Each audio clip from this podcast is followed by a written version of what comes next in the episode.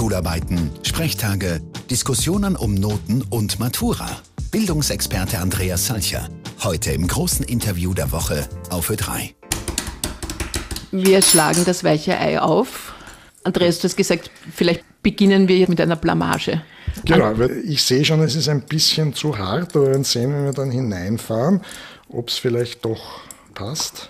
Andreas Salcher, Bildungsexperte, Bestsellerautor und Single, ist im Frühstück bei mir zu Gast heute. Und du hast dich wirklich sehr bemüht, ein schönes Frühstück aufzudecken. Hast selber gesagt, ohne Hilfe einer Frau, genau, die du ja auch. nicht brauchst. Selbst ist der Mann, oder? Naja, fürs Frühstück machen braucht man es nicht, aber für bestimmte andere Dinge wie für schöne Reisen. Na bitte, aber das schaut sogar, schaut sogar. Na, perfekt, also mehr Selbstbewusstsein in der Küche. Vor 13 Jahren war ich zum letzten Mal hier bei dir in dieser Wohnung für Frühstück bei mir. Wir frühstücken ja jetzt auch in der Zeit der vielen Schularbeiten, äh, der Elternsprechtage. Was würdest du denn sagen, hat sich in Sachen Bildung in diesen letzten 13 Jahren verändert? Also ich würde mal mit Schule anfangen. In der ja. Schule hat sich so gut wie gar nichts verändert. Ich fange mal positiv an. Wenn Kinder das Glück haben, eine gute Volksschullehrerin zu haben, dann sind diese ersten vier Jahre Volksschule etwas, wo die Kinder gerne in die Schule gehen. Sie freuen sich auch die meisten nach dem Kindergarten. Schwierig wird es dann ab der Mittelstufe, wo wir auch unverändert noch immer versuchen, 21 säuberlich voneinander getrennte Gegenstände in 50 Minuten Einheiten in kleine Kinderköpfe hineinzustopfen. Und das funktioniert erstaunlich schlecht und immer schlechter. Daher müssen auch die Eltern, meistens die Mütter, schon ab Mittag mit den Kindern dann all das lernen, was die Kinder nicht verstanden haben. In den Bildungsschichten, wo die Eltern mit den Kindern lernen und so weiter, äh, ja, dann kommt man halt irgendwie durch im wahrsten Sinn des Wortes und irgendwann ist diese Schulzeit vorbei. Aber das große Problem, und da hat sich leider wirklich seit dem Jahr 2008, wo du das erste Mal bei mir warst, der talentierte Schüler und seine Feinde, jeder fünfte 15-Jährige in diesem Land kann nach neun Jahren nicht sinnerfassend lesen und beherrscht die Grundrechnungsarten nicht. Und ich will da jetzt gar nicht mit Facharbeitermangel oder was da alles diskutiert wird. Das wirklich tragisch ist ja die humanistische Perspektive. Wenn ein junger Mensch, der mit 15 nicht sinnerfassend lesen kann, der hat einfach ganz schlechte Lebenschancen. Und die Wahrscheinlichkeit, dass das mit 18, 19, 20 Jahren besser wird, ist nicht sehr groß. Und das macht mir sehr zu schaffen, vor allem am Geld liegt es nicht. Wir haben, das wird immer gerne vergessen, das zweiteuerste Schulsystem der Welt mit diesen Ergebnissen. Wenn wir jetzt zum Beispiel in dieser Zeit, jetzt gerade im Dezember, wo noch so viel äh, Stress herrscht für die Schüler, äh, wenn wir diese Zeit jetzt betrachten, was gehört da verändert? Naja, das Entscheidende sind die wertschätzenden Beziehungen zwischen Schülern und Lehrern. Und das liegt auch in der Verantwortung äh, von den Schülern und den Lehrern, das zu schaffen, sich positiv zu bestärken, wechselseitiges Feedback zu geben. Und um was Positives zu sagen, vor einigen Jahren haben wir ein Schulautonomiegesetz beschlossen, das den Schulen in Wirklichkeit sehr viel Freiraum gibt. Nur die meisten Schulen wissen das nicht einmal. Du kannst die 50-Minuten-Stunde auflösen. Du kannst die Fächertrennung auflösen. Du kannst einen Monat Epochenunterricht machen. Das heißt, ein einen Monat überhaupt nur dich einem bestimmten Thema, einem bestimmten Gegenstand widmen. Was mir ganz wichtig ist, du kannst hinausgehen, du kannst Unternehmen besuchen, du kannst Sozialprojekte machen. Und viele Schulen machen das, ja. Also das heißt, das ist der Weg. Wir wissen es ja. Das, worunter ich leide, ist sozusagen das zwischen dem Wissen, das wie Lernen funktioniert, das ist wissenschaftlich sehr gut erforscht, und dem, was tagtäglich in vielen Schulen passiert, einfach eine große Kluft ist, unter dem die Schüler, die Lehrer und die Eltern leiden. Und das wäre nicht notwendig. Dann starten wir mit deinem ersten Musikwunsch. Ich würde sagen, jetzt passt uh, Pink Floyd perfekt. Ja, Pink Floyd mit Another Brick in the Wall. Ein großartiger Song, der diese negative Einstellung zu dieser Fließbandproduktion von Schule musikalisch, künstlerisch, textlich so gut auf den Punkt bringt. So gut kann es nicht einmal ein Buchautor.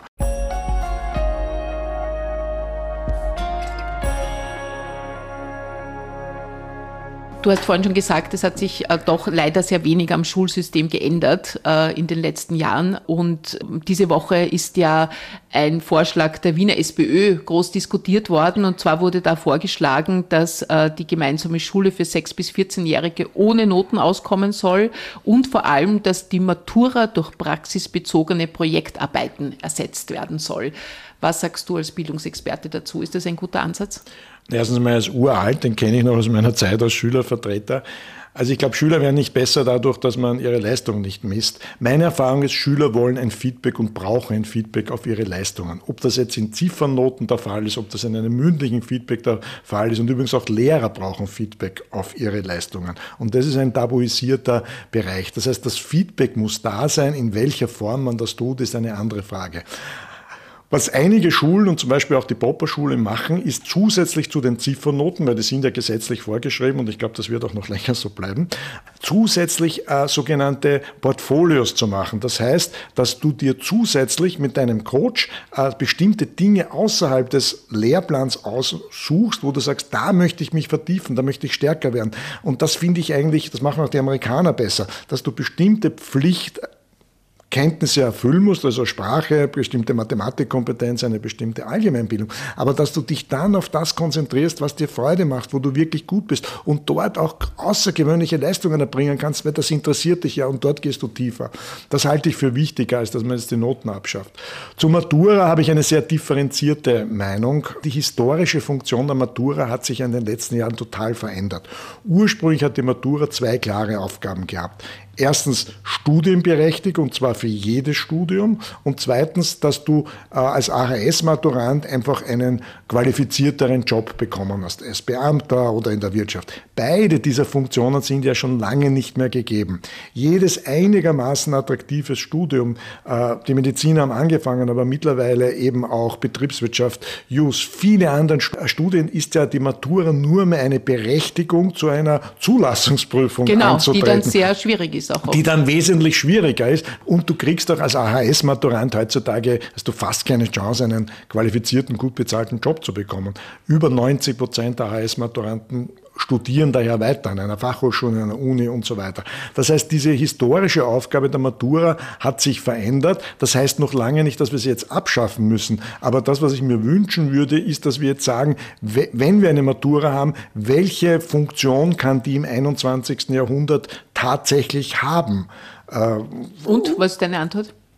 Ich glaube, die Ehrlichkeit ist zu sagen, entweder man sagt, okay, jeder, der irgendwie es schafft, die achte Klasse oder die fünfte Klasse einer Berufsbildung zu, der ist eigentlich, der hat es eh irgendwie geschafft und dann muss er eh schauen, wie er weiterkommt und eine Studienaufnahmsprüfung machen. Oder man sagt, es ist uns schon wichtig, dass wir einmal im Leben, das war ja früher die Aufgabe der Matura, eben nicht nur dort, wo wir gut sind, sondern in allen Bereichen nachweisbar äh, eine Leistung erbringen. Ich war an sich durchaus ein Anhänger der zentralen Matura. Warum? Weil Matura vorher vorher ja, ich weiß aus meiner eigenen Schule, äh, extrem unfair war. Es hat ja Schulen gegeben, die das knallhart durchgezogen haben. Wir waren eine sehr schlechte Schule und ich war in einer schlechten Klasse, in einer schlechten Schule. Bei uns haben die schlechten Schüler gewusst, was zur Matura kommt, weil die Lehrer die Sorge hatten, sich zu blamieren vor der Matura. Und haben die Fragen vorher abgegeben. Und haben mehr oder weniger die Fragen vorher angedeutet. Genau. Aber um auch ein bisschen einen Druck von der Matura wegzunehmen, wenn man sich die Zahlen anschaut, äh, weißt du, wie hoch der Prozentsatz der ist, die tatsächlich durchfallen bei einer Matura am Ende des Tages, sind zwei bis drei drei Prozent. Mhm. Also das muss man immer zur Relativierung dazu beitragen. Aber es ist, aber es ist doch ein, ein, wie soll ich sagen, schon eine Voraussetzung für ganz viele, auch wenn du äh, keine Matura hast, dann, dann werden dir viele Wege verwehrt, nicht?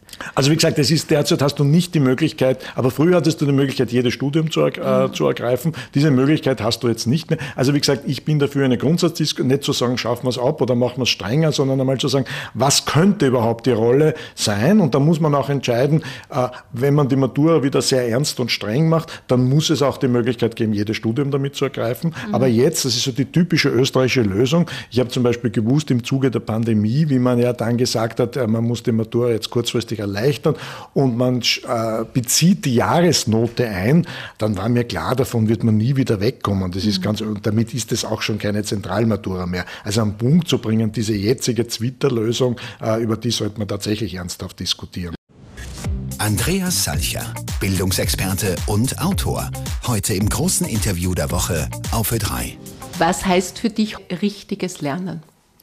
Also es gibt ein Naturgesetz des Lernens und über alles kann man mit mir streiten, aber nicht über dieses Naturgesetz. Lernen findet über Beziehung statt oder Lernen findet nicht statt. Das ist etwas ganz, ganz Entscheidendes. Unabhängig davon, was das für Gegenstände sind. Es hat auch nicht nur mit Kindern zu tun, es hat auch mit uns Erwachsenen zu tun. Wir interessieren uns ja nicht für Gegenstände, für Kurse, wir interessieren uns für Menschen, die Vorbilder für uns sind und die uns spannend etwas beibringen können. Aber wenn wir jetzt zum Beispiel mit Bubble, mit einer App äh, eine neue Sprache lernen, dann habe ich keine Beziehung. Ja, deswegen funktioniert, genau, ja. deswegen funktioniert das auch meistens Stimmt. nicht gut. Man hat ja äh, Tests gemacht, also zum Beispiel Spracherwerb, weil du das angesprochen hast. Wenn zu Hause der Fernseher läuft, auch den ganzen Tag würde ein Kind trotzdem die Sprache nicht lernen. Ja? Obwohl das gesprochene Wort vielleicht sogar präziser ist von den Eltern, das Kind würde null die Sprache lernen. Nur durch die persönliche Beziehung der Mutter oder des Vaters zu dem Kind funktioniert der Spracherwerb. Äh, das heißt nicht, dass eine Lern-App oder eine Vokabel-App irgendwann einmal eine sinnvolle Ergänzung sein kann. Aber der zentrale Lernprozess ist einmal die menschliche Beziehung. Also man soll von einem Menschen lernen, selbst wenn das ein Online-Kurs ist, man braucht einen Menschen und einen, einen den Menschen. man mag. Ja? Das ist was, um der einen mag idealerweise. Und dann gibt es drei natürliche Prinzipien des Lernens, weil du mich jetzt gefragt hast, äh, Prüfungen und so weiter. Es gibt drei ganz einfache, die gelten nicht nur für Kinder, die gelten für uns alle. Das erste, Trial and Error, ausprobieren, Fehler machen. Wir vergessen immer wieder, dass wir eigentlich durch Ausprobieren Fehler lernen, auch als Erwachsene. Wir tun ja in der Schule so, wenn bestimmte Formeln oder bestimmte naturwissenschaftlichen Gesetze, wie wenn die schon ewig da gewesen wären, da wäre das oft Jahrhunderte gebraucht, vieler Fehlversuche. Also das heißt, wenn wir Kindern einmal klar machen würden, wie lange es gebraucht hat, dorthin zu kommen, würden sie auch sich nicht für dumm äh, selbst empfinden, wenn sie beim ersten oder zweiten Mal etwas nicht äh, verstehen. Ich bringe immer gerne das Beispiel. Der Vater kriegt das neueste iPhone geschenkt und packt das stolz aus. Und der kleine Sohn geht hin und sagt, so Papa, programmier die Mailbox und wenn du drei Fehler machst, dann gehört das Handy mir. Ja? Bricht Angst aus. Äh, und genauso machen wir es aber oft in der Schule. Wir zählen nicht die erfolgreichen Versuche, wir zählen die gescheiterten. Also zu erkennen, ausprobieren und Fehler machen ist ein ganz wichtiges Erfolgsrezept. Das zweite ist das Voneinanderlernen, ganz was Entscheidendes. Haben wir alle in der Schule erlebt. In der großen Pause in Mathematik bringt uns der Beste in Mathematik etwas bei. Und das Wichtige ist, der Schüler, der es uns beibringt, lernt auch noch mehr dazu. Ich habe ganz viel Nachhilfe gegeben als äh, Jugendlicher äh, in Englisch, Deutsch, Französisch, aber das hat mir meine Sprachen gebracht, ja. Und äh, das Dritte ist das Wichtigste. Das Dritte ist das Sinn. Mach das, was wir lernen, Sinn für uns selbst. Das heißt, wenn es nicht Sinn für dich selbst macht, wenn du diese Sprache Englisch nicht lernen willst, weil es keinen Sinn für dich macht, wenn du dann aber auf einmal einen englischsprachigen Geliebten oder eine Geliebte hast, dann bist du ja mehr oder weniger motiviert und es macht Sinn für dich, diese Sprache zu lernen. Lernen ist ja immer mit anstrengendem Aufwand verbunden. Das wollen ja manche nicht sehen. Aber denken wir daran, Menschen, die einen Bootschein machen, einen Jagdschein machen, Golf spielen lernen, Tennis spielen lernen, eine Sprache lernen, das ist ja mit Aufwand verbunden. Und als Erwachsene müssen wir ja noch dazu Geld dazu machen. Wir machen das ja nur, weil das einfach Sinn für uns macht. Das ist übrigens auch der Grund, warum die Jungen so gut am Handy und am Computer und mit den neuesten Apps sind. Warum? Weil wenn sie das nicht können, dann passiert das Schlimmste überhaupt. Sie sind ausgeschlossen aus ihrer Peer Group, aus ihrer sozialen Gemeinschaft. Und für Kinder ist das Schlimmste, schlimmer als ein Fetzen in Mathematik, ist das Ausgeschlossensein und das nicht mit den anderen kommunizieren zu können. Daher macht es ultimativen Sinn für sie, auch die letzte Computeranwendung und alles gut zu kennen. Also dieser Sinn, und das wäre die Aufgabe von Schule, Kindern beizubringen, warum sie etwas lernen sollen. Was müssen wir verstehen, um die Zukunft mitgestalten zu können? Darüber hat Bestsellerautor Andreas Salcher jetzt geschrieben. Heute ist er zu Gast in Frühstück bei mir auf Ö3.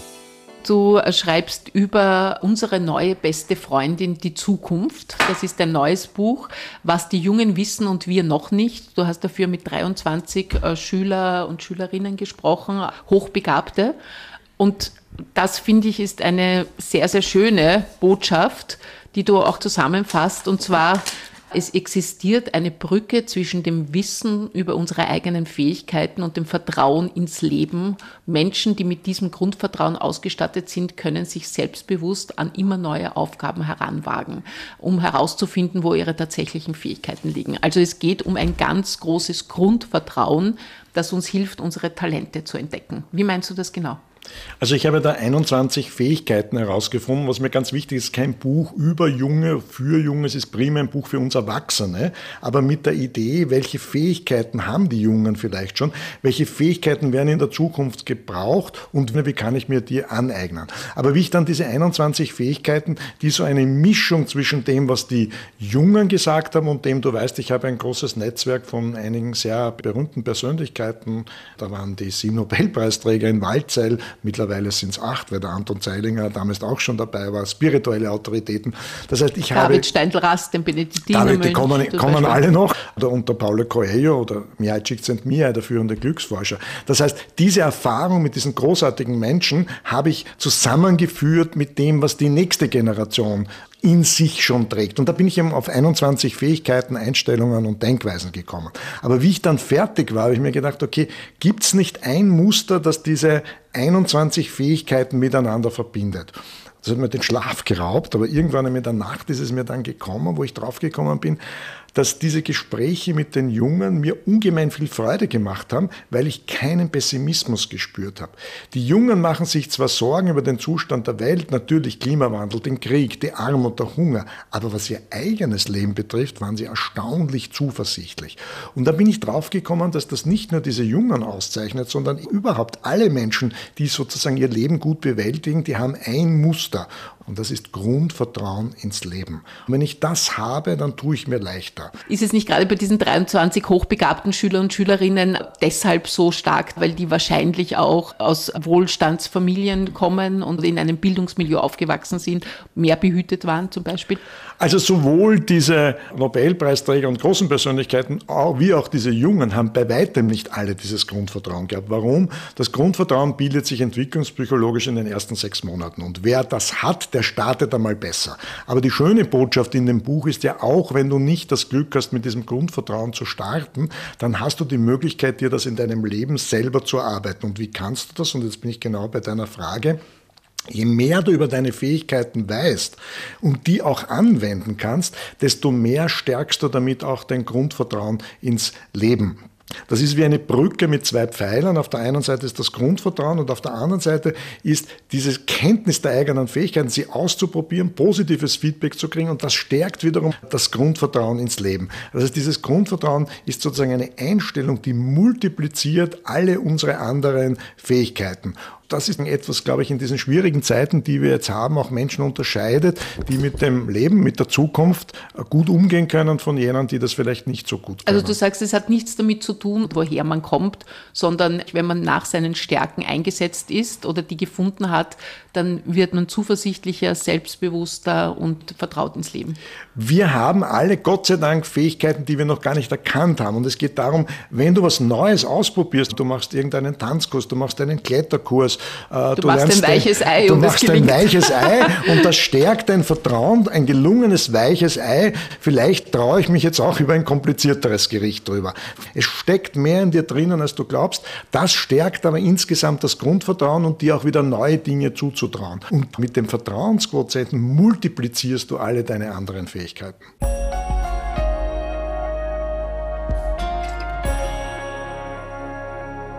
Wir frühstücken zu Hause bei Bildungsexperten und Bestsellerautor Andreas Salcher in deiner Altbauwohnung in der Wiener Innenstadt. Ich schaue auf hohe Bücherregale mit vielen Büchern. Sag mir ein besonders wichtiges. Naja. Schwierige Frage natürlich. Ich glaube, das beste Ratgeberbuch aller Zeiten war Wie man Freunde gewinnt von Dale Carnegie. Das ist sehr einfach geschrieben, aber fast alles, was wir heute in Ratgeberbüchern lesen, geht eigentlich auf die Prinzipien von Dale Carnegie zurück. Warum? Was sind die Prinzipien? sehe jeden Tag als eine eigene Einheit und versuche quasi als jeden Tag den zu leben, wie wenn es dein ganzes Leben wäre. Kümmere dich um deine Freunde, hör ihnen zu, denk nicht nur zu sehr an dich, gib viel zurück und so. Also wirklich sehr klug geschriebene Anleitungen. Das ist für mich so ein Buch, das kann jeder lesen, egal ob er viel Bildung oder wenig Bildung hat, ob er schon viel gelesen hat oder wenig gelesen hat. Das ist ein Buch, das mir sehr geholfen hat. Und wie man Freunde gewinnt, du weißt, Freunde sind wichtig in meinem Leben. Ich finde das auch einen sehr schönen Titel. Ja. In deinem neuen Buch, Unsere neue beste Freundin, die Zukunft, äh, da schreibst du ja auch äh, über vier Zukunftsfähigkeiten, die du zusammenfasst. Also unter diesen Schlagworten Kommunikation, Kollaboration, Kreativität und kritisches Denken. Welche davon ist die wichtigste? Wahrscheinlich kritisches Denken. Im Zeitalter von künstlicher Intelligenz werden wir alle dazu verleitet, uns diese schnellen, fertigen Lösungen hier präsentieren zu lassen. Also wenn ich für ein Buch recherchiere oder du recherchierst über eine bestimmte Person, was machst du dann? Du gehst wahrscheinlich bei Google hinein, wenn man wissenschaftlich äh, recherchiert, geht man bei Google Scholar hinein, da sind nur die wissenschaftlichen Studien drinnen, man geht bei Wikipedia, aber es ist immer noch deine Entscheidung, wo du sagst, welchem Link folge ich jetzt, welcher Quelle folge ich. Und welcher Quelle vertraue ich, nicht? Welcher Quelle vertraue ich? Aber worauf ich hinaus sind, kritisches Denken heißt einfach die Fähigkeit, Dinge, die scheinbar offensichtlich sind, zu hinterfragen. Aber was ganz wichtig ist, diese Trennung in die sogenannten vier Ks, deswegen merkt man sich leicht. Kommunikation heißt auch, in unterschiedlichen Teams miteinander zu lernen, zu sprechen. Das zweite, Kooperation auch eben in diversen Teams, aber zum Beispiel ganz wichtig ist, in Unternehmen und Organisationen oder sei es auch bei Ö3, dass jeder seinen bestmöglichen Beitrag gibt, aber keine Angst quasi hat, ich gebe das jetzt her und dann ist nicht klar, dass ich das geliefert habe das erfordert eine bestimmte Art von Teamgeist und von gemeinsamen Werthaltungen. Dann kommt Kreativität, etwas ganz Wichtiges. Ich habe ja drinnen, das wäre jetzt zu lange, aber ich habe dieses Beispiel von der amerikanischen Universität drinnen von Stanford, wo die Studenten Lösungen finden müssen, um zehn in, innerhalb von drei Tagen zehn Dollar zu maximieren. Genau. Was mir ganz wichtig ist, diese vier Ks soll man eben nicht getrennt sehen, sondern das ist etwas Gemeinsames. Du brauchst alle vier Eigenschaften. Wenn du eine Party organisierst, wenn du eine Reise organisierst, wenn du ein berufliches Projekt du brauchst diese äh, Kooperation, Kommunikation, das kritische Denken und die Kreativität immer gemeinsam. Warum sind das Zukunftsfähigkeiten? Das ist ja im Status quo extrem wichtig, so zu agieren. Das habe nicht ich erfunden, das hat die OECD und viele kluge Wissenschaftler herausgefunden, dass das aber sehr wohl diese vier Fähigkeiten sind, wenn man die gemeinsam einsetzt, dann kann man Lösungen für komplexe äh, Probleme Probleme finden. Und was ganz wichtig ist, es gibt die wenigsten Menschen, die alle diese vier Fähigkeiten gleich beherrschen. Das heißt, was ich sehr wohl tun kann, ist zu sagen, wo bin ich selber gut? Also zum Beispiel in der Kommunikation, aber ich bin nicht gut in der Kreativität. Dann suche ich mir jemanden, der auf diesem Gebiet, wo ich nicht gut bin, jemand besonders gut ist, bilde mit dem ein Team. Und das ist, glaube ich, wenn man diese vier Fähigkeiten in einem Team vereinbart, dann braucht man sich vor der Zukunft keine Sorgen machen. Das können wir auch alle, weil wir kennen jeder jemanden, der zumindest eine dieser Fähigkeiten herausragend kann. Autor Andreas Salcher über Wissenstransfer zwischen den Generationen und wichtige Fähigkeiten, um zukunftsfit zu sein. Jetzt auf Ö3. In deinen Recherchen, was wir von den Jungen lernen können, begegnet man auch einigem Wohlbekannten. Also zum Beispiel, dass äh, Fleiß eine extrem hohe Rolle spielt und, und für Erfolg ein ganz wichtiger Faktor ist. Das besprechen wir im Frühstück bei mir schon seit, seit vielen Jahren und alle Erfolgreichen sagen, die Extrameile war es eigentlich, auf die es angekommen ist, ob das jetzt Marcel Hirscher war oder Dominik Thiem. Ist das jetzt nicht ähm, eine Nona-Geschichte? Naja, äh ich nenne es ja nicht Fleiß, ich nenne es ja, ich, ich nenne Selbstdisziplin. Also das ist, Selbstdisziplin ist eine und das ist wissenschaftlich sehr gut bewiesen, eine der herausragendsten Fähigkeiten, die man für Lebenserfolg braucht. Und zwar sowohl im Privatleben als auch im beruflichen Leben. Und das heißt genau das, was du gesagt hast, einfach diese Bereitschaft, diese Extrameile zu gehen. Äh, Eigenschaften oder Dinge, die uns nicht gut tun, die aber kurzfristig äh, uns Freude bereiten, eher zurückzustellen und das, was uns und letztlich auch der Welt gut tut, ein bisschen mehr zu verstärken. Und das erfordert eine entsprechende Disziplin. Ich nehme an, jeder Zuhörer kennt für sich selber diese Überwindung, die man da manchmal hat und sagt, ich mache das jetzt, ich mache diesen zusätzlichen Schritt noch, ich mache es noch ein bisschen besser. Weil auf 90 Prozent auf einem Gebiet, wo wir gut sind, sind wir alle schnell miteinander. Aber der Aufwand Aufwand von diesen 90 Prozent auf die 98, 99 Prozent zu kommen, der bedeutet ja oft das Dreifache dessen, um auf diese 90 Prozent zu kommen. Und diese Selbstdisziplin ist sogar wichtiger als der Intelligenzquotient, wie ich hier drinnen genau, schreibe. Das, hast du das ist der entscheidende ja. Punkt, weil den Intelligenzquotienten äh, kann man nicht wesentlich steigern der ist großteils genetisch vorbekommen. Aber unsere Selbstdisziplin können wir wie einen Muskel äh, trainieren. Andreas Salcher hebt seinen Arm und, und steugt auf seinen Bizeps. Bizeps, Bizeps mit dem ich meine Selbstdisziplin täglich trainiere. Es geht darum, quasi diesen Punkt, diesen Widerstand, diesen inneren Schweinehund bei uns zu überwinden, bei Dingen, die wirklich wichtig sind und dann da dran zu bleiben. Und das ist etwas ganz Wichtiges und das kann man lernen. Und das Interessante ist, wenn man sich auf Selbstdisziplin programmiert hat, äh, Dinge eher zu reduzieren, die schlecht sind. Also ich sagte ein Beispiel, da sind sich auch alle einig, das ist nichts Neues, aber ganz wichtig, bitte nicht den Tag in der Früh damit zu beginnen, äh, Social Media, Handy anzuschauen, am Computer zu schauen, sondern, das ist mir sehr wichtig, mit einem kleinen persönlichen Ritual. Das können fünf Minuten sein, das kann in Ruhe der Kaffee trinken, das kann Meditation sein, bei mir ist es ein bisschen länger, ich mache Körperübungen und nachher transzendentale Meditation. Äh, manche aber warum laufen. nicht Social Media? Du musst am Anfang mit dir selbst anfangen, ja, mit deinem Körper und mit deinem Mind, ja, und dann kannst du deinen Job oder alles machen. Äh, viele Menschen, die egal ob im Sport, im Beruf, in der Kunst erfolgreich sind, zeichnen sich dadurch aus, dass sie einen Tag mit einem kleinen persönlichen Ritual beginnen und beenden. Beenden meistens mit einem Dankbarkeitsritual und das ist überhaupt nichts Esoterisches. Und wenn man das mit Disziplin einmal in seinem Leben integriert hat, ich habe zum Beispiel lange mit Meditation gekämpft. Also ich war auf Meditationskursen, ich habe einen privaten Meditationslehrer gehabt, das hat nie funktioniert. Und irgendwann einmal habe ich dann, nachdem in vielen Büchern gestanden ist, dass amerikanische, sehr prominente, erfolgreiche Leute immer gesagt haben, äh, wie erholst du dich, wie schaffst du Kraft, transzendentale Meditation. Dann habe ich das irgendwann gegoogelt, bin draufgekommen, in Wien gibt es ein Zentrum, das das anbietet und habe es dann gemacht. Und du wirst es nicht glauben, seit drei Jahren meditiere ich fast jeden Tag, zweimal 15 Minuten, einmal in der Früh und einmal am Abend und es tut mir sehr, sehr gut. Und wenn du das einmal etabliert hast, ja, dann freust du dich auch drauf. Und du gehst mit einem anderen Gefühl in den Tag hinein. Da gibt es dieses wunderschöne Zitat von Abraham Lincoln, der mal gesagt hat, wenn Sie mir sechs Stunden gehen, um einen Baum zu fällen, werde ich die erste vier Stunden dafür nützen, die Säge zu schärfen. Und ich glaube, darum geht's, mit dieser geschärften Säge, mit dieser geschärften Einstellung in den Tag hineinzugehen. Mit dem geschärften Geist mit und dem geschärften, mit dem beruhigten Geist auch, weil letztendlich Geist. reagiert man anders, wenn man, wie du jetzt natürlich auch genannt hast, wenn du sofort in dieses Online, in diesen Online-Wirrwarr und in diese vielen, vielen äh, Reize hineingehst. Genau, und das ist nicht gut für unseren Geist. Ja. ja. Also sich diese Zeit in der Früh zu nehmen. Ich weiß von vielen Frauen, die stehen ein bisschen früher auf, bevor noch der Mann oder die Kinder auf sind und nur, weil wir jetzt gerade Kaffee trinken, nur diesen Kaffee für sich in Ruhe zu trinken, ohne Stress, vielleicht Musik dazu zu hören, eine Kerze anzuhören. Und die machen das jeden Tag. Und damit gehen sie mit einer anderen Einstellung in den Tag hinein. Und dann gibt es eben solche, die springen in der letzten Sekunde auf und dann ist der große Stress da und keine Zeit für dich selbst.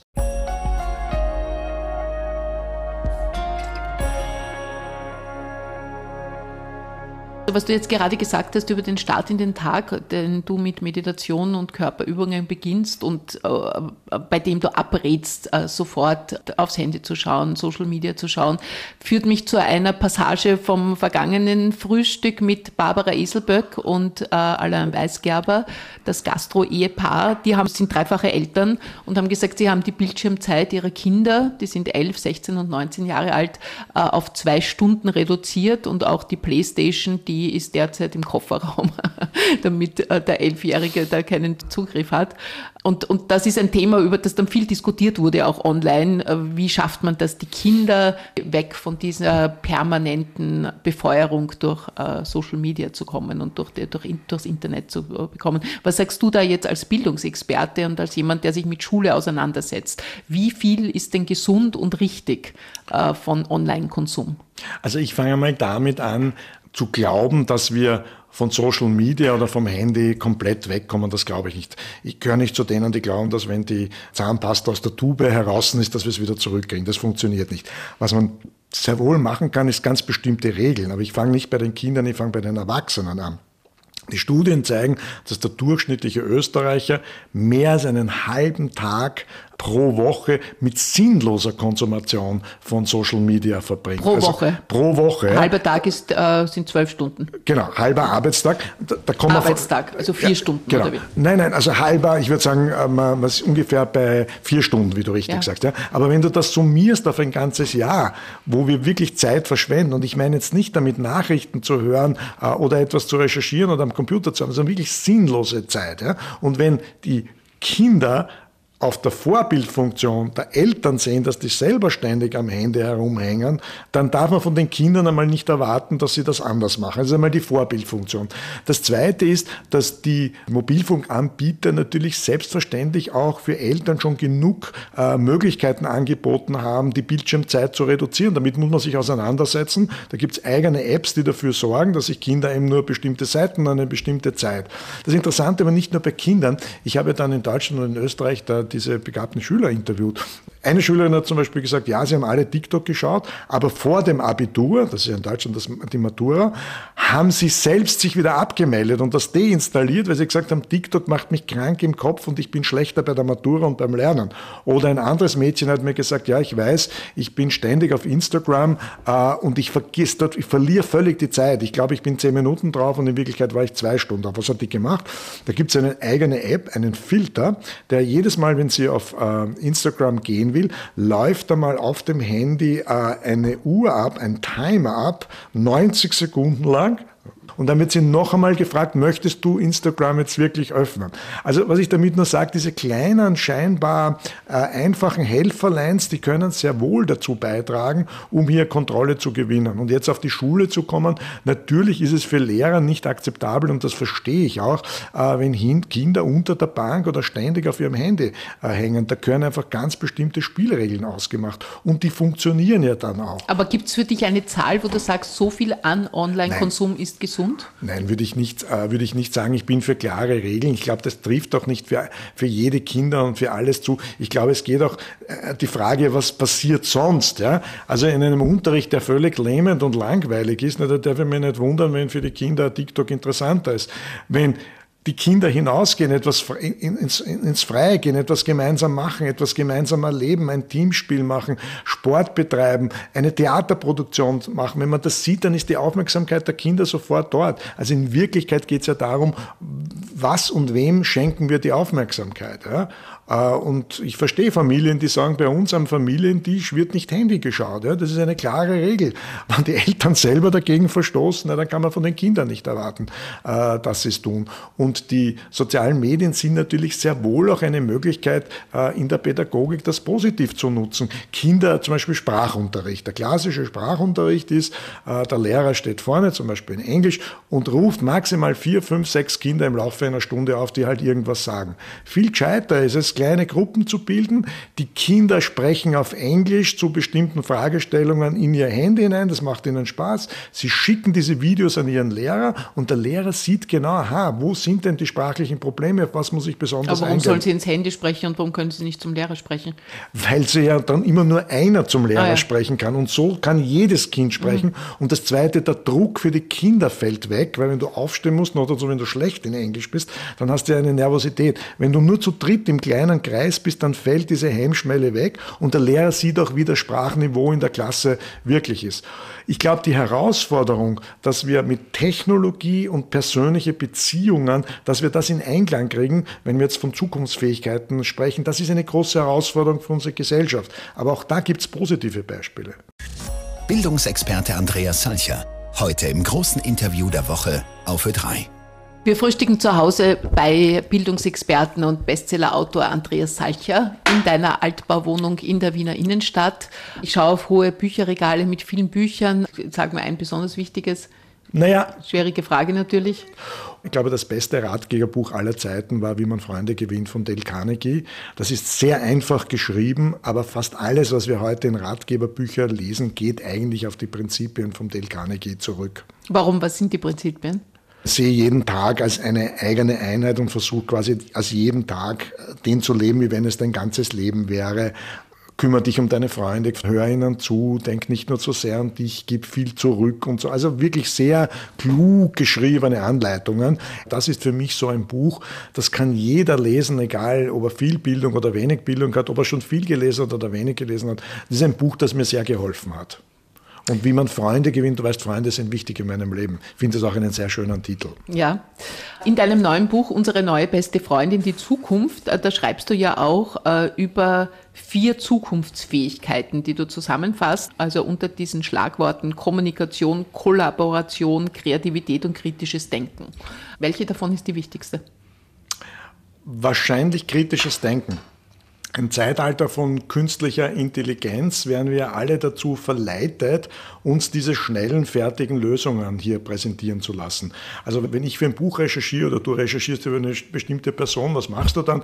Du gehst wahrscheinlich bei Google hinein, wenn man wissenschaftlich äh, recherchiert, geht man bei Google Scholar hinein, da sind nur die wissenschaftlichen Studien drinnen, man geht bei Wikipedia, aber es ist immer noch deine Entscheidung, wo du sagst, welchem Link folge ich jetzt, welcher Quelle folge ich.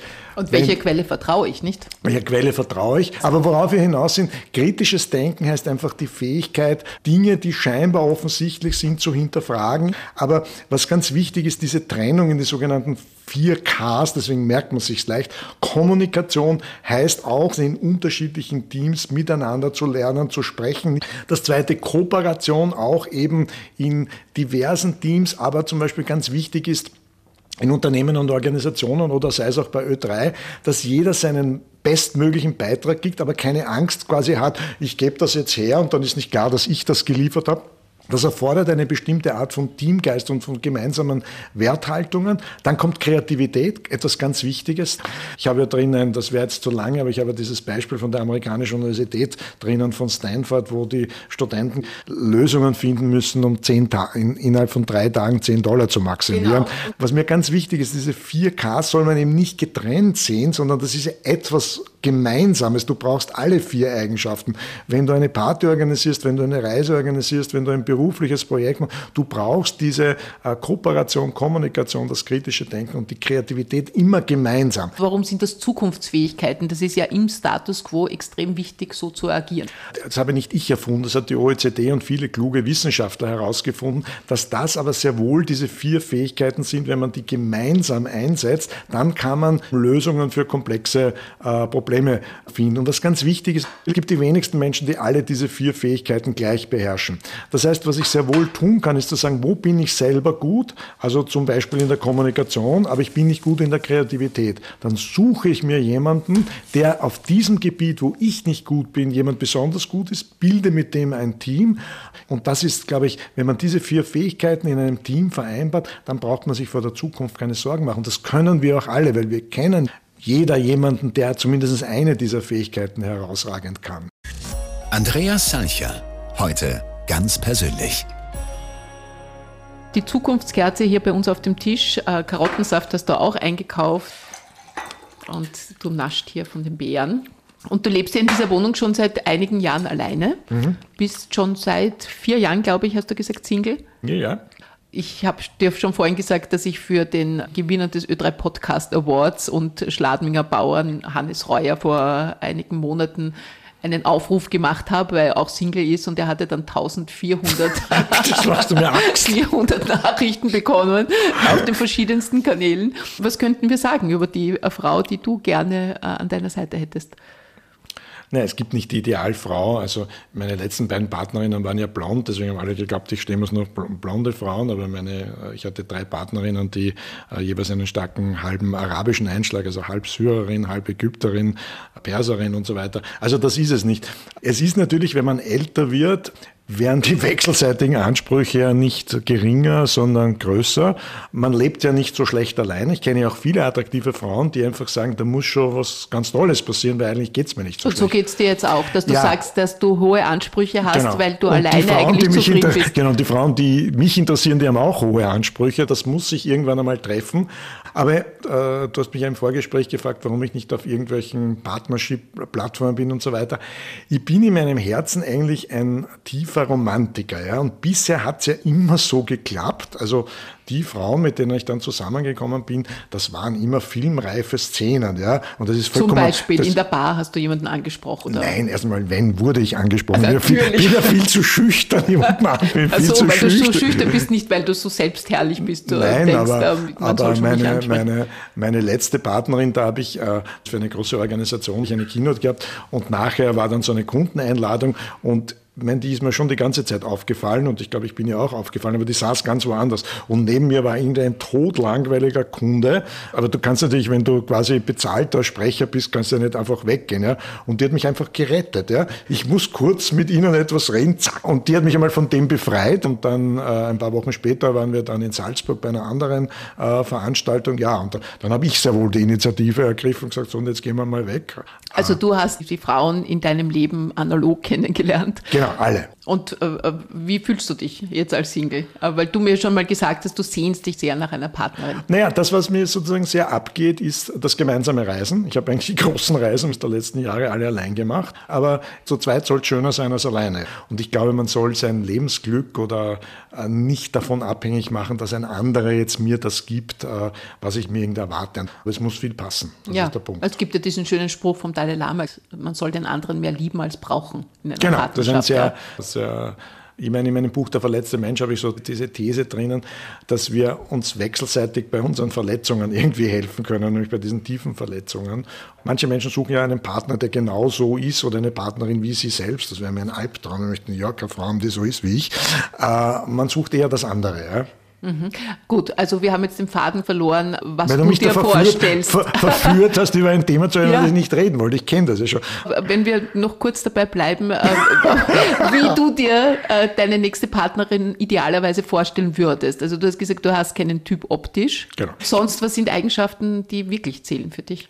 Ähm, das ist ein ganz ein eigenes Gefühl und wenn ich jetzt über die Verliebtheit und über körperliche Attraktivität und Sexualität, was mir alles sehr wichtig ist, aber das ist ein Wort und das ist angenehm. Das heißt, ein Mensch, mit dem es angenehm ist, zusammen zu sein, wo du dich darauf freust, wo es keinen Stress gibt, wo du dieses angenehme, warme Gefühl im Bauch hast. Und das ist dann sogar noch stärker als jede andere Anziehungskraft. Und ich brauche natürlich eine intelligente Partnerin, weil sonst wird man fad. Und was, glaube ich, auch noch wichtig ist, äh, ich habe ein sehr erfülltes berufliches Leben. Ich habe so meine Missionen, so wie du. Und ich glaube, ich brauche jemanden, der selber auch beruflich sehr ausgelastet ist und seine eigenen Missionen hat, weil sonst hält mich die nicht aus.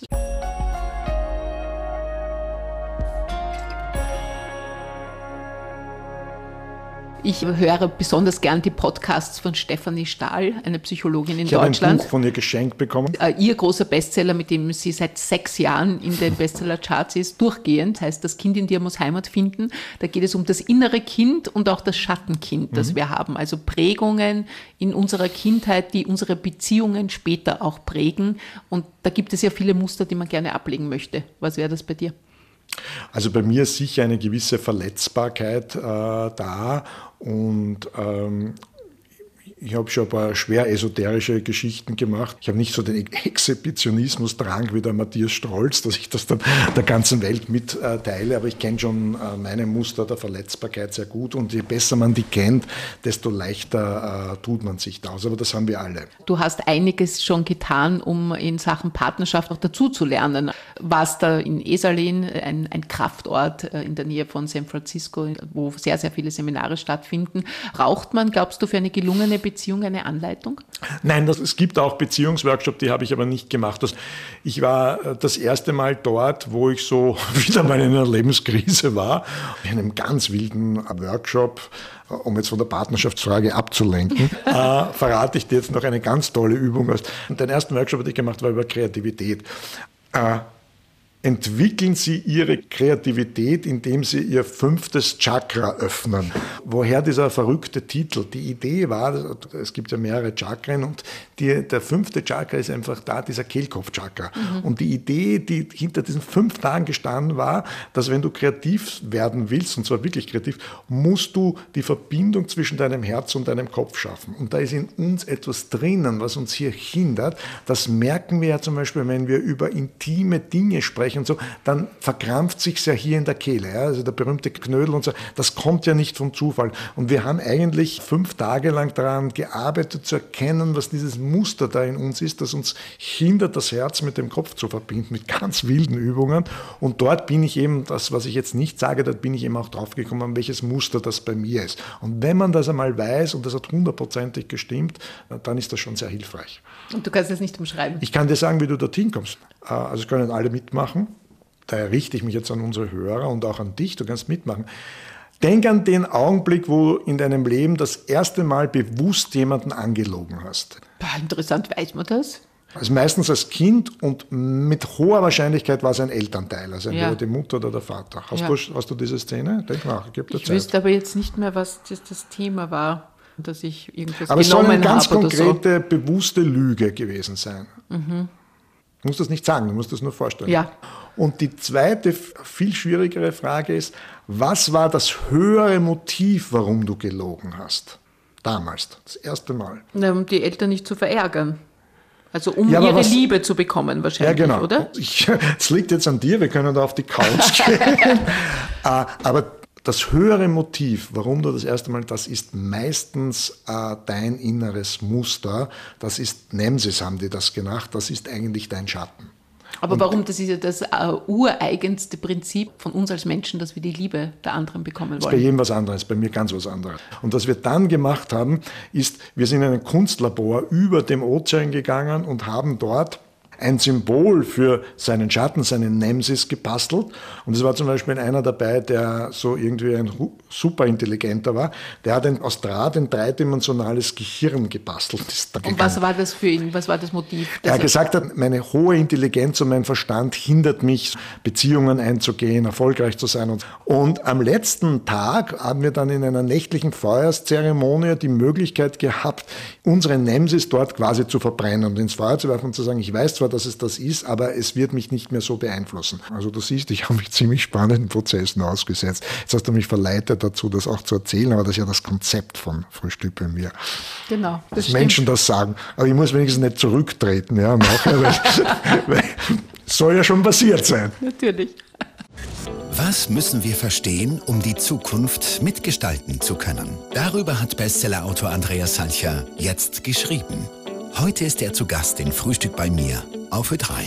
Auf dem Frühstückstisch sind zwei Teller mit Obst und eine Kerze, auf der steht Zukunft. Und man sieht darauf äh, ein Frauengesicht und ein Fragezeichen und ein Rufzeichen. Das finde Genau. ich ja sehr bezeichnend, auch für das, was du auch schreibst, dass die Zukunft etwas Ungewisses ist und trotzdem können wir sie gestalten. Was wir oft unterschätzen, ist, die Zukunft ist eigentlich schon da, ohne dass wir es merken. Und sie ist aber offen. Ja? Deswegen brauche ich auch keine Angst vor der Zukunft, aber die Zukunft ist offen und ich kann, habe ja einen Einfluss drauf. Also insofern, du wirst lachen, ich habe das Fragezeichen, das Rufzeichen erst jetzt gesehen. Du bist da viel achtsamer als ich. Na schau. Und weil du ja auch so zitatsicher bist, es gibt ein Zitat, das mir immer wieder als Lebensmotto genannt wird. Dieses Fange nie an aufzuhören, äh, höre nie auf anzufangen. Ja. Das äh, erinnert mich an dieses ähm, Kapitel in deinem Buch, da sprichst du über das Anfänger-Mindset und Ja. dass das auch eine ganz große Eigenschaft ist äh, für Zukunftsfähigkeit, dass wir jederzeit äh, bereit sein sollen, Dinge mit diesem selben Esprit des Beginns zu machen, mit diesem Zauber des Anfangs, von dem ja auch Hesse schreibt. Findest du, dass äh, Menschen äh, dazu tendieren, sich den Anfängen nicht mehr zu stellen? Je älter wir werden, desto weniger Premieren erleben wir. Also was ist eine Premiere für ein Baby? Ist alles eine Premiere und dann äh, gehen wir in die Schule, dann kommt die Matura, hoffentlich verlieben wir uns vorher, der erste Kuss, die erste Liebe, der erste Urlaub alleine, der erste Job und so weiter. Das sind alles Premieren, aber im Laufe des Lebens wird das alles immer mehr zur Gewohnheit und es wird immer schwerer, sich diesen Anfängerblick, dieses Gefühl, da ist etwas Neues drinnen zu entwickeln. Und das halte ich aber für eine sehr wichtige Zukunftsfähigkeit, zu sagen, ich habe diese Fähigkeit, auch in bekannten Dingen etwas Neues zu entdecken. Du hast auf meiner Kerze Dinge entdeckt, die ich selber nicht entdeckt hätte. Du isst jetzt gerade die Mandarine. Wir haben vom Bruder David gelernt, das Schälen einer Mandarine, was das schon für eine spannende Übung sein kann. Ich schaue genau hin, weil die Seite, wo die Sonne mehr hingeschienen hat, die ist ein bisschen dünkler. Ja? Aber das, worum es geht, ist im Leben immer wieder die Fähigkeit zu haben, zu sagen, ich bin immer ein Lehrling. Das ist übrigens in vielen spirituellen Traditionen, im Zen, Zen-Buddhismus, dieser Anfänger-Mindset ist etwas ganz, ganz Wichtiges. Die Fähigkeit, scheinbar bekannte Dinge immer wieder neu zu sehen, weil sonst bin ich in einer Beurteilung drin und kann das Neue nicht erkennen. Also das halte ich für eine ganz wichtige Eigenschaft, die aber auch Selbstdisziplin und Training erfordert. Und äh, sonst bin ich in einer Routine, die sich bin ich in einer abnützt. Routine. Also ich, ich sehe ja auch jeden Gast neu, im Sinne von, ich kenne dich natürlich seit vielen Jahren, aber versuche dich auch in der Vorbereitung neu zu entdecken. Ganz genau. Und da gibt es einfach äh, Übungen mit, äh, zum Beispiel, du gehst über eine Wiese durch einen Wald und gehst mit Absicht besonders langsam und versuchst einfach jeden Stein, jede Pflanze, alles, was du siehst, so zu betrachten, wie wenn du es das erste Mal sehen würdest. Und in einer Partnerschaft ist es dem Partner auch immer wieder etwas Neues an dem Partner zu entdecken. Das geht ja, wenn man will. Das geht körperlich, das geht spirituell, das geht geistig, das geht intellektuell. Und das halte ich sehr wohl äh, für eine wichtige Zukunftsfähigkeit, weil du hast ja schon das Gegen, das Gegenwort ist Gewohnheit. Obwohl du könntest jetzt sagen, bei einem Partner, wenn ich jetzt immer mehr, was mich nervt, finde, dann naja, wäre das gut. jetzt keine positive Veränderung, oder? Ja, aber es gibt ja Dinge, die kann man verändern am anderen und es gibt Dinge, die man nicht verändern. Und wenn man die nicht veränderbaren Dinge nicht akzeptieren kann, dann wird es überhaupt sehr schwierig. Übrigens, Weise Worte. Ja, aber noch viel weisere von einem, der das im Gegensatz zu mir in seinem Leben ja äh, umgesetzt hat. Ich schätze ja den, äh, den Suter, den, den Schweizer Schriftsteller. Schriftsteller, Martin genau, Suter. Martin Suter, genau genau. Und ich habe ein Fernsehporträt über ihn gesehen. Und er sitzt da neben seiner Frau, die haben ja auch ein, ein Kind verloren, sehr früh, und die sind, glaube ich, seit 40 Jahren verheiratet. Und ganz am Schluss fragt die Journalistin natürlich den Martin Sutter, sagen Sie mal, wie macht man denn das 40 Jahre mit derselben Frau zusammen zu sein? Und er so in seiner typischen Schweizer Art schaut seine Frau an und sagt, naja, wenn man sich liebt, dann geht schon leichter. Und ich finde, da ist so eine tiefe Weisheit. Und wer das Glück hat, äh, so etwas zu überleben, ja, der kann unendlich dankbar sein.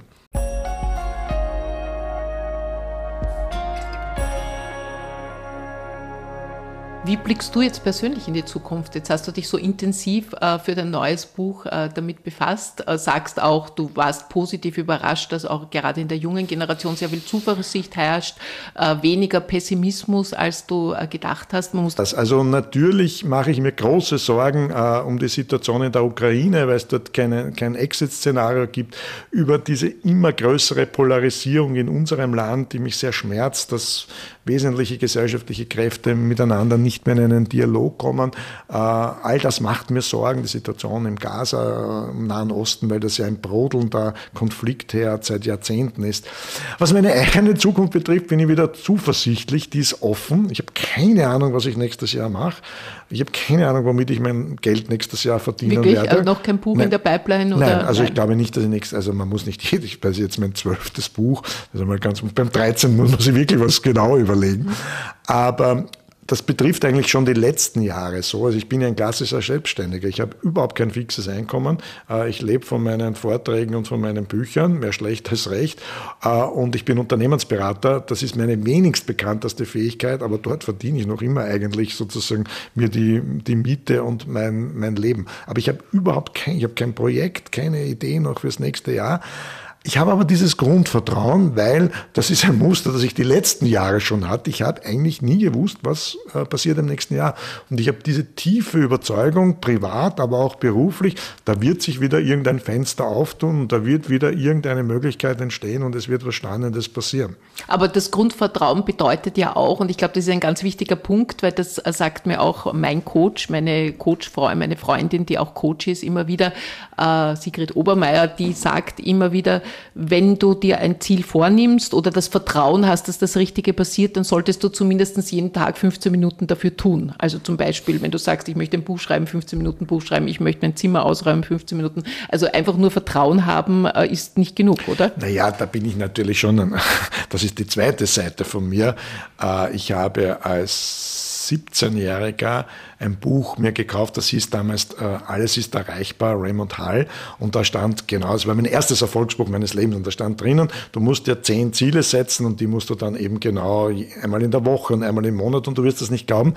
Ich mache das seit meinem 17. Lebensjahr. Das mache ich natürlich. Ich setze mir sehr wohl Ziele für das nächste Jahr in allen Bereichen. Ich mache so alle zwei Monate mache ich eine Zwischenbilanz. Wie weit bin ich in den einzelnen Dingen und so weiter. Äh, das, das Spannende ist von den Zielen, die ich mir damals als 17-Jährige gesetzt habe, die alle weit weg waren von der, da war auch damals schon dabei, ein erfolgreiches Buch zu schreiben. Das war alles noch in weiter Ferne und von den zehn Zielen habe ich neun Ziele erreicht. Ja. also von bis, was Buch schreiben, was noch zum Beispiel? Äh, Liebe, Partnerin finden, Buch schreiben, Politik war damals auch schon mhm. dabei und so weiter. Also, das war alles in weiter Ferne. Das Einzige, was ich nicht geschafft habe, ist ein guter Tennisspieler zu werden. Na das gut. war, das, naja, ja, wäre auch nicht so Könnte schlecht noch werden, oder?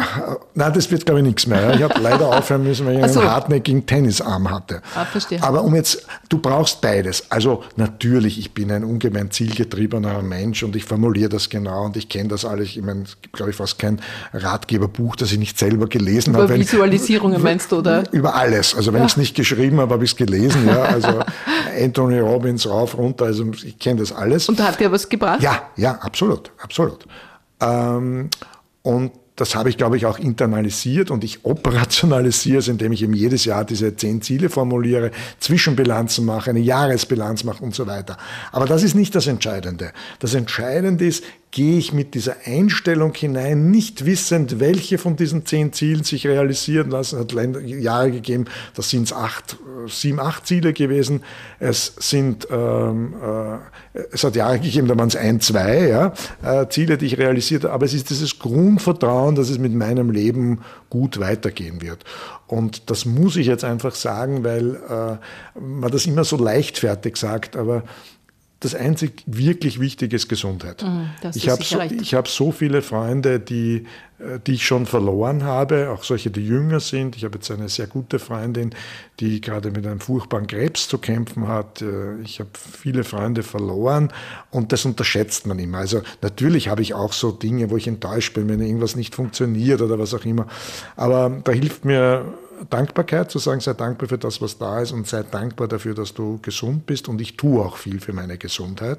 Mahne auch meine Freunde und Freundinnen, man muss nicht übertreiben, äh, aber das ist das ganz Entscheidende und das ist das, was mir das Wichtigste von allen, gesund zu bleiben. Und, und was tust du alles? Also du machst Bewegung und äh, gehst zum also, Arzt. Du bist ja auch ein genau. bekennender Hypochonder, oder? Ich bin kein Hypochonder, aber ich bin ein vorsichtiger Mensch. Ich mache alle äh, Vorsorgeuntersuchungen. Also für uns als Männer ist Urologe einmal im Jahr Pflicht. Äh, ich mache auch Dinge, die man nicht gerne tut. Mir ist gerade ein Zahn ausgebrochen. Da habe ich in meinen, jetzt gerade in meine Wurzelbehandlung investiert, aber es bleibt eigentlich nichts anderes über. Also Vorsorgeuntersuchungen, einigermaßen sich gesund zu ernähren, Bewegung zu machen und so weiter. Also in die Dinge, in die man äh, investieren kann, investiere ich. Es gibt allerdings leider Situationen im Leben, es gibt Menschen, die haben ein Pech gehabt. Also der Ernst Stoldern zum Beispiel, der war ja wirklich einer, der ein Pech gehabt hat, wenn du als Mann äh, wenn du als, Mann äh, Pankreas, Bauchspeicheldrüsenkrebs hast, das ist leider Gottes fast aus. Es gibt leider noch immer ein paar Krebsarten, die ganz schlimm sind. Äh, und das würde ich gern für mich selber auslassen. Das würde ich auch gerne für die Menschen, die mir wichtig sind, auslassen. Andreas Salcher, Bestsellerautor und Bildungsexperte. Heute ganz persönlich. Wir frühstücken zu Hause bei Autor und Bildungsexperten Andreas Salcher. Ich blicke da auf äh, die Regale hinter dir. Da stehen viele Bücher. Es stehen auch die zwei Auszeichnungen äh, für die goldenen Bücher. Entschuldigung, muss ich unterbrechen. Zweimal Platin für über 50.000 und dreimal Gold für über 25.000. Ah, toll. Also wenn wir bei Platin bleiben, war das äh, der Titel Der verletzte Mensch und meine letzte Stunde. Genau. Ja, du hast mir damals auch, äh, als wir über das Buch Meine letzte Stunde gesprochen haben, äh, gesagt, dass es einige Fragen gibt, die Fragen, die sich Sterbende stellen in ihrer letzten Stunde. Zum Beispiel, bist du der bestmögliche Mensch, der du werden konntest, geworden? Habe ich genug Liebe gegeben und auch bekommen? Und auch äh, in Sachen Großzügigkeit und Idealismus habe ich genug zurückgegeben? Mhm. Wie sind denn deine Antworten auf diese Fragen? Stammen ja nicht von mir, die Fragen, muss man dazu sagen, von Elisabeth Kübler-Raus, der Sterbeforscherin, die ja Menschen, die gewusst haben, dass sie nicht mehr lange zu leben haben, interviewt hat. Das war damals ein totaler Tabubruch. Habe ich genug Liebe bekommen, habe ich genug Liebe gegeben, in Summe meines Lebens beides, muss ich ja sagen. Äh, die zweite Frage ist die der Authentizität. Habe ich mein Leben gelebt oder habe ich immer nur das getan, was die anderen von mir wollten? Klares Ja. Und das dritte, Großzügigkeit. Da ist sicher noch Raum da, mehr zurückzugeben. Es gibt ein Zitat, das da gut dazu passt, dass ich versuche, ein bisschen zum Lebensmotto zu machen. Der stammt vom Hermann Gmeiner, dem Gründer der SOS Kinderdörfer, der mal gesagt hat, alles Große in der Welt geschieht nur, weil jemand mehr tut, als er muss. Und das versuche ich mir selbst auch ein bisschen zum Motto zu machen. Ja, das ist ein sehr, sehr schönes Zitat. Kann ich auch bestätigen, ja, dass sehr viele Wunder passieren, weil ich ja in Indien Kinder seit vielen, vielen Jahren begleite und zu sehen, wenn du Rahmenbedingungen schaffst für Kinder, die von der Straße und aus den Slums kommen, äh, die lernen können und plötzlich die tollsten Jobs bekommen. Das ist wirklich faszinierend und, und der Sinn des Lebens, würde ich sagen. Natürlich, und du, wir haben ja mal darüber gesprochen, du kannst nicht das Elend in ganz Indien beseitigen mit 1,2 Milliarden Menschen, aber du kannst diesen Menschen, die du kennst, deren Leben hast du verändert und kannst du verändern. Und das ist was Schönes. Ich war in einem Workshop mit einem Künstler als Teilnehmer, wo er gesagt hat, das Einzige in dieser komplexen Welt, worauf wir wirklich Einfluss haben, ist die Intention. Wir wissen nicht, was rauskommt, aber die gute Intention, die gute Absicht, auf die haben wir einen Einfluss. Und das machst du mit deinen Kindern, mit Zuki, dass die gute Absicht ist einmal da. Ich habe die gute Intention bei meinen Büchern, äh, Menschen Perspektiven zu zeigen, Fähigkeiten zu zeigen, die sie vielleicht selbst in sich nicht, ob das dann funktioniert, wer dann da wirklich was draus machen kann, äh, das weiß ich nicht. Aber auf die gute Intention, darauf haben wir einen Einfluss. Äh, was ich in dem Zusammenhang auch sehr interessant finde, ist, dass du Altruismus sogar als eine Eigenschaft bewertest, die uns zukunftsfit macht und sagst, das ist der Absolut. bessere Egoismus. Warum? Man könnte ja sagen, wenn ich eine Karriere aufbaue, dann muss es mal um mein Ego gehen und dann irgendwann später werde ich milde und, und versuche auch den anderen etwas zu geben. Na gut, dass du das sagst, weil Adam Grant, äh, der ist Wirtschaftsprofessor für Psychologie äh, an der Wharton-Universität, der hat eine Studie gemacht, quasi wie sich die Karriere von diesen totalen Karrieristen, also die Nehmer und den reinen Gebern, wie sich das entwickelt. Und man würde ja annehmen, dass diese knallharten Karrieristen sich am Ende des Tages durchsetzen.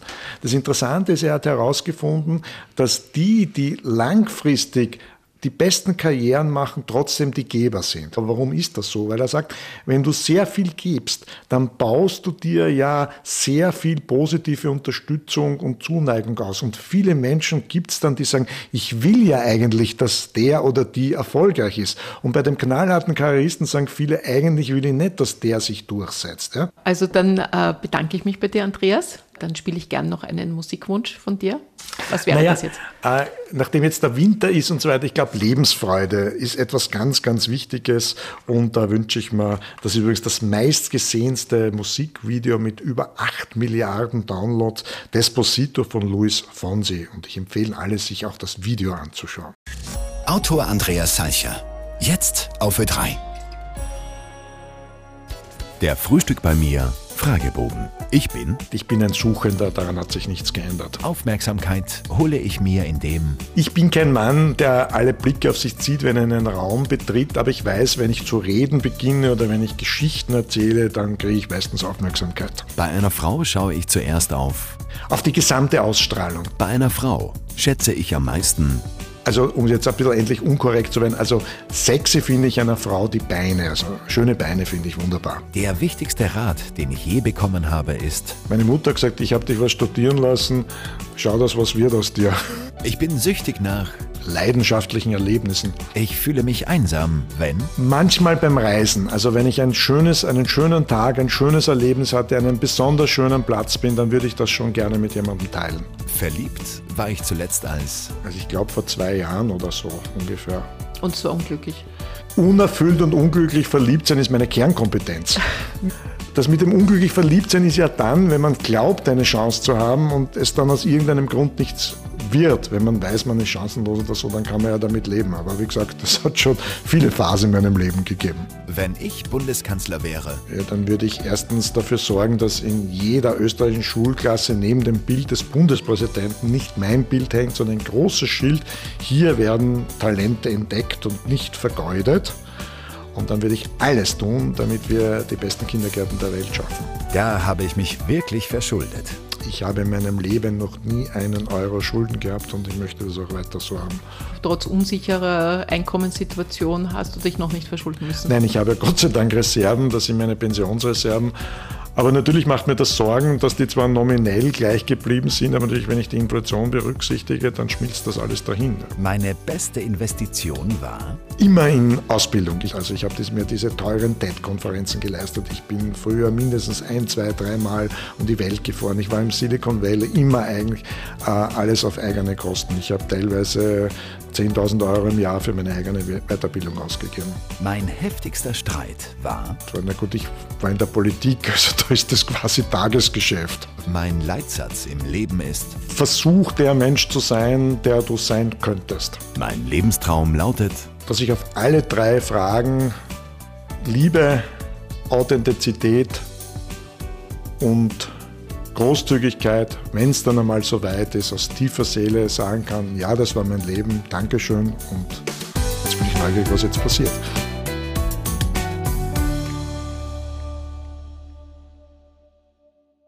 Liebe Claudia, es hat 13 Jahre gedauert und ich habe mich jeden Tag darauf gefreut, dass du wieder bei mir Gast bist beim Frühstück bei mir. Du machst das großartig. Dein Andreas. Lust auf mehr Podcasts? Jetzt auf oe3.orf.at slash podcast. In der Ö3-App. Und auf ORF Sound.